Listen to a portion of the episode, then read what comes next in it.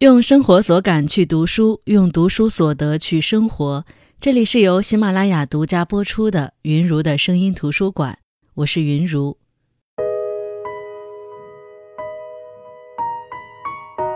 一次与朋友聊天，我们说到一个话题，就是这辈子最想活成什么样的人。当时我还是挺认真的思考了这个问题。我发现思考来思考去，我最羡慕的人居然是蔡澜。他是我心目中为数不多的活得算是比较通透的人。当然，对于他的了解也是从他的作品以及他参与过的节目，还有就是从对他的报道中得来的。如果这些都是真的，我觉得能从他身上学得一二，那对我来说算是一件非常幸运的事情了。那本期为大家分享的就是蔡澜的随笔集《学做妙人》。蔡澜一九四一年八月十八日出生在新加坡，祖籍广东潮州。他是电影监制，是美食家，是专栏作家，同时也是电影节目主持人、商人。著有文学随笔集《看得开放得下才是人生》《活该快乐着》《老的可以告别孤独》等。中国的美食纪录片《舌尖上的中国》也曾经邀请蔡澜作为节目的总顾问。蔡澜与金庸、黄沾、倪匡并称为香港四大才子，且他有“食神”的美称。他的写作以小品文见长，在书法、篆刻、绘画等方面都很了得。他将喜爱美食的天性发扬至极，开餐厅当料理评审。这本书名字叫做《学做妙人》，那何为妙人呢？窃以为是拥有洞明而真情的处世智慧，有趣而不可多得的灵魂的人。蔡澜先生在很多人心目当中就是这样的一位妙人。他是作家、美食家、生活家，他活得透彻又饱含深情。提到“有趣”二字，很多人首先想到的也就是蔡澜。这本《学做妙人》里的文章，包含了蔡澜先生如何成为妙人的奥妙。书中谈人生，谈生死，谈男人，谈女人，谈自己，偏偏短小，一朵花里见世界。有心人自会从蔡澜先生的文字里感受到妙人之处，也有可能这些文字会帮助有心人走上成为妙人的道路。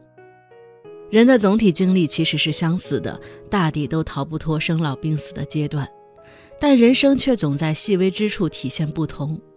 那时候看到一句话，大体上是这样讲的：身患绝症的女孩攥在手中的水晶发卡，路边乞丐布包里的手工目标，杀人犯杯子上的 Hello Kitty 猫贴纸。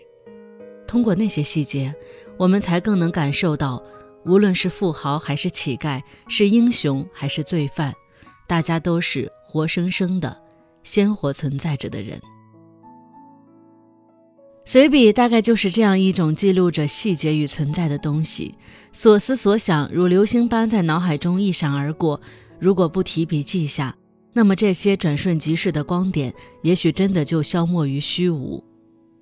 于是，刚刚吃过的冰淇淋，路边无意看到的野花，恰好赶上的地铁，都可以成为记录一天生活、见证一天存在的证明。那我们看随笔也是这样。我们跟随着一行行文字，得以窥见一个人生活的点滴。那些原本看上去遥不可及的作家名人，仿佛就成了与我们处在同一屋檐下的友人。我们听着他们碎碎念，说起自己弟弟家养了三十多只猫，猫如何可爱，如何令人爱不释手；说起自己讨厌薄荷膏的味道，那味道令他想起医院与死亡。说起自己偶然听到的一句话，对一句话的所思所想所感；说起中午去的餐厅吃了什么，味道如何如何等等。文字真的很奇妙，不是吗？它让我们有机会无视时间与空间的阻隔，直接与写下文字的灵魂接触，与硝烟弥漫的历史接触，与文字中的人物接触。我们透过作家的笔，仿佛就坐在英国那趟绿皮火车里。看对面姿容绝世的女子与你谈天说地，坐在上海陷落前的轮船里看哭闹哀鸣，坐在谈判桌前看双方据理力争。我们通过文字获得一种间接的经验，哪怕我们从来没有去过某地，从未尝过某物，但只要有人将某处风景、某种美食详尽的描写，那么间接的，我们也算是见过了、尝过了。很多人看书都喜欢这样，作者在书中提问、聊天、调侃，我们就会假想自己坐在他们的旁边，回答、聊天，跟着调侃。这样一来，许多书就会被读出一种真实感和参与感。心理学上有一种预期心理建设，就是在参与某种活动前，比如演讲，如果紧张，就闭眼想象，想象细节，想象正在做那些事儿时自己想要的样子。多来几遍，人脑是神奇的。对于人脑而言，如果你的想象足够真实，那么想象就会被大脑判定为已经发生过的事情。演讲的人预期自己能够自信成功的演讲，那么当真实情况发生，多半会和他脑海中的预期贴合。这种方法如果用在读书上，尤其是旅行随笔类的文章上，效果更佳。正如蔡澜在随笔中写到：“去吉隆坡。”我们也大可发挥想象，与他一道同去。夜里去酒店后的咖啡店，要一碗云吞面，再来碗有腊肠片、鸡蛋、豆芽，铺着菜谱和猪油渣的河粉。第二天早上一大早起来，用浓得像墨汁的普洱清清肠胃，到外面散步，过几条街，到一个街角买一碗米粉汤，浇上卤肉碎，盖着香肠和鱼丸，佐料融入汤中。先喝完，再慢慢的欣赏米粉。另外来一碟干捞云吞面，汤另外上，里面几个鱼皮饺，面中夹着叉烧，淋上酱油，一入口就知道好吃。吃好喝足，他又会跟你谈起酒来，说北方人所好白酒、二锅头、五粮液之类，那股味道，喝了藏在身体中，久久不散。想来还是绍兴酒最好喝。刚刚从绍兴回来，在街边喝到一瓶八块钱的泰雕，远好过什么八年、十年、三十年的。然后又说起外国的美食：米兰的香肠橄榄油，巴黎的面包鹅肝酱，伦敦的果酱红茶，布鲁塞尔的朱古力等等。这时候，如果你调侃道：“你真会吃东西”，蔡澜又会笑眯眯地说：“不，我不懂吃。”我只会比较，有些餐厅老板逼我赞美他们的食物，我只能说，我吃过更好的。这时候想象回国，我们坐在飞机上，坐在蔡澜的旁边，蔡澜可能会突然聊起自己有次听到《永不》童话中，王子向村姑说：“我不会离开你，永远永远在你身边。”现实社会行不通，也许灰姑娘的老公是个很固执的人，婚后变得枯燥无味。你想想，拿着一只鞋子到处找一个女人，不但需要坚持，还有点傻兮兮。幻想破不破灭是另一个问题，男女始终还是要经过恋爱阶段。当然，要相信美好的好过残酷的。别说你没自信的话，这世间很难有永远这两个字。我们不是经常听到那样一句话吗？说所有童话都以最后公主和王子过上了幸福快乐的生活结束，在二人结婚的那一刻结束。为什么？因为如果真的写了婚后，就不是童话了。现实生活中的生老病死一样都不少。那谈起老这个话题，蔡澜说，生老病死这个人生必然的过程，病是最多人讨论的。生理所当然，没什么好谈；死是中国人最忌讳的，从前不敢去提它。今天要聊的是老。为什么我们对老有那么大的恐惧呢？其实是那些孤苦伶仃、行动不便的人给了我们印象。因为大家老了就会变成那个样子。你不想老吗？商人即刻有生意可做，什么防皱膏、抗老药在市面上一大堆，还有我们的整容医生呢。但是，一切枉然，老还是要老，应该怎么老呢？我觉得老要有老的尊严，老要老得干干净净。不管你有没有钱，一件衬衫总要洗净烫直。做得到的话，怎么老都可以接受，不一定要穿什么名牌。蔡澜觉得老了最大的问题除了健康，就怕没钱。于是他说：“人要学老，怎么学？从年轻开始不断学习，别无他途。学识丰富了，任何一个专长都可以做生财的工具，就不怕穷，也不怕老了。”而蔡澜的金钱观也相当的洒脱，他认为钱不花就不算钱。他讲起自己少时的梦想，就是买一个岛。一个人住，设一个电影院，把世界古今电影都收集起来，要看什么就看什么。而说到金钱观，他也相当于是一个花钱专家。比如他想包机去内地玩，他说从赤脚出发，先飞桂林，游山水，吃马肉米粉，住的都是最好的酒店，再去看黄山。到昆明之后，可去的地方更多。丽江呀，大理呀，去普洱喝喝普洱茶也很过瘾。接着飞丝绸之路，最后到新疆的大草原去，然后直飞返港。一个星期到十天可以走遍内地值得去的地方。广州、上海和北京倒可以免了。他说有人商量过，觉得这个方案行得通。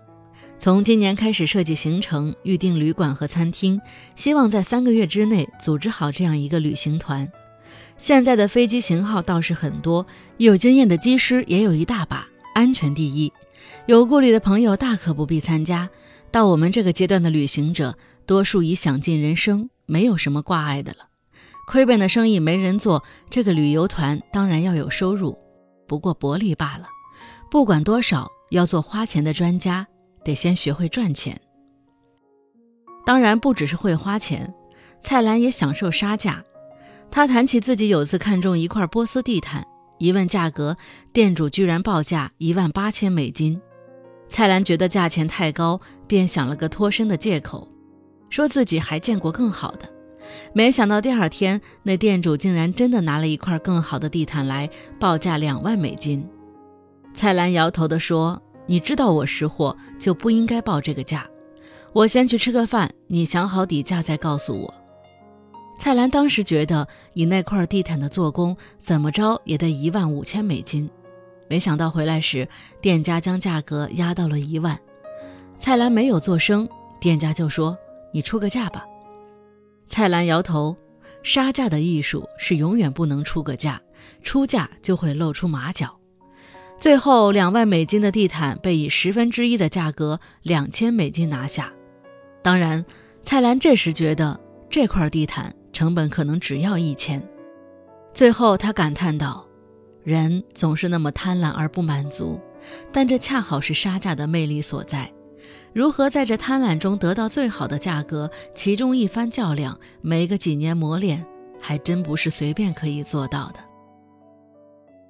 从穿衣美食到工作旅行，再到生老病死，书中琐碎的小事林林总总记了百八十件，但奇怪的是。这本书仿佛有种魔力，总是令我们不自觉地想去翻下一页，就像听一个老朋友在你耳边絮叨，心情宁静，带着调侃，又觉得有趣好玩。偶然写到一个自己曾经也想过的话题，就会仔细的来看看，发现这些想法居然和自己有些是一致的，有些却又截然相反。但不论怎么样，读这些书都可以有新的启发。这本书读一遍，我们也就跟着作者游了一遍世界，尝了一些奇妙的美食，看了一些瑰丽的景观，去了一些少有人知的山间密林。这时，我们不禁要感叹起蔡澜丰富的人生经历和豁达乐观的人生态度。钱不花出去不算钱，老也要有老的干净和尊严。在世间晃晃悠悠转个遍，对老婆告白说：“谢谢照顾，下世再还。”结果被老婆听成是下世再玩，连忙摆手道：“不玩不玩不玩了不玩了。”这时候就想，原来还有这样潇潇洒洒又有趣又好玩的人生。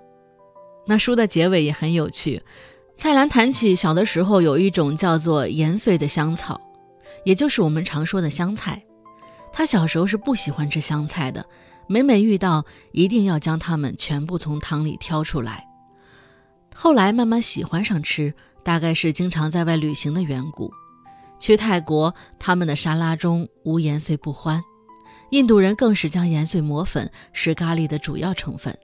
西班牙人和葡萄牙人有种盐碎汤，大量使用。